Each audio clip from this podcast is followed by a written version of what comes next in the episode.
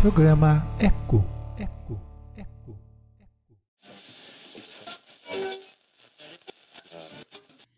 Toque, toque, toque, quem é pode entrar. É uma história que acaba de chegar. Conte até três para a história começar. Um, dois, três. Há muitos e muitos anos atrás, lá na China, vivia um menino chamado Ping. Ping adorava as flores. Tudo que ele plantava florescia maravilhosamente bem. Fosse flores ou até as imensas árvores frutíferas. Tudo desabrochava como por encanto. Na verdade, todos os habitantes daquele país adoravam plantar flores.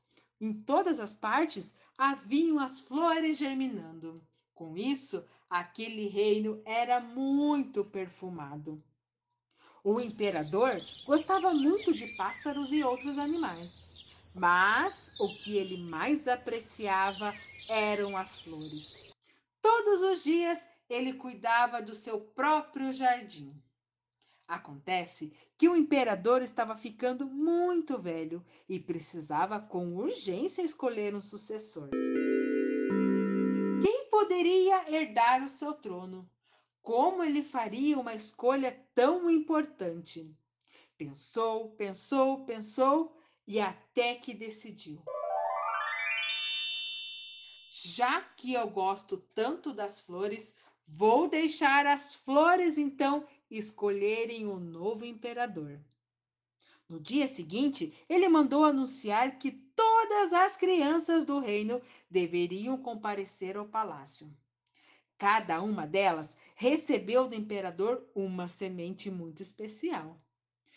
Quem provar que fez o melhor possível dentro de um ano será o meu sucessor. Assim declarou o imperador. A notícia provocou a maior agitação. Crianças do país inteiro dirigiram seu palácio para pegar as suas sementes de flores. Cada um dos pais queria que seu filho fosse o escolhido para ser o imperador. E cada uma das crianças tinha essa mesma esperança no coração. Ping recebeu a sua semente do imperador. Ah, e ficou tão feliz! Tinha certeza de que seria capaz de cultivar a flor mais bonita de todas. Ping encheu um vaso com terra de boa qualidade e plantou a semente com muito cuidado. Todos os dias ele regava o vaso. Mal podia esperar para ver o brotinho surgir, crescer e depois se tornar uma linda flor. Os dias se passavam, mas nada crescia no vaso. Ping começou a ficar preocupado. Pôs terra nova, melhorou o vaso, transplantou a semente para uma terra escura e fértil. Porém, nada aconteceu. Esperou mais dois meses e novamente nada aconteceu.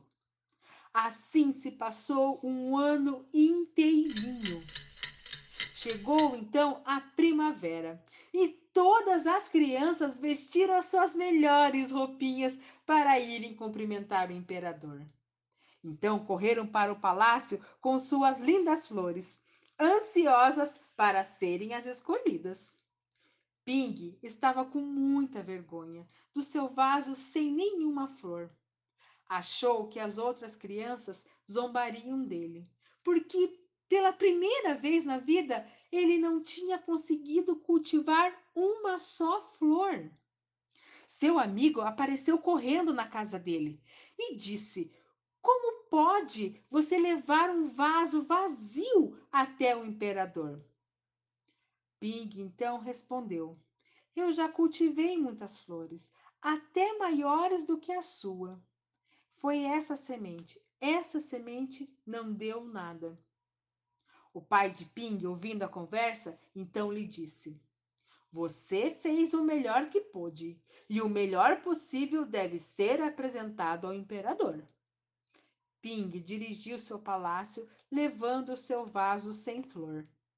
O imperador estava examinando as flores vagarosamente, uma por uma. Como eram lindas aquelas flores! Mas o imperador estava muito sério e não dizia uma só palavra. Finalmente chegou a vez de Ping. Ah, o menino estava tão envergonhado, estava esperando, na verdade, um belo castigo. O imperador então lhe perguntou: Por que você trouxe um vaso sem flor? Ping começou a chorar e respondeu: Eu plantei a semente que o Senhor me deu e reguei todos os dias, mas ela não brotou.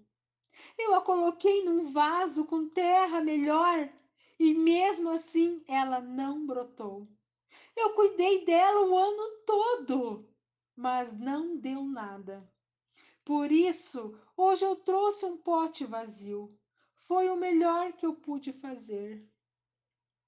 Quando o imperador ouviu essas palavras, um sorriso se abriu em seu rosto e ele então abraçou o Ping.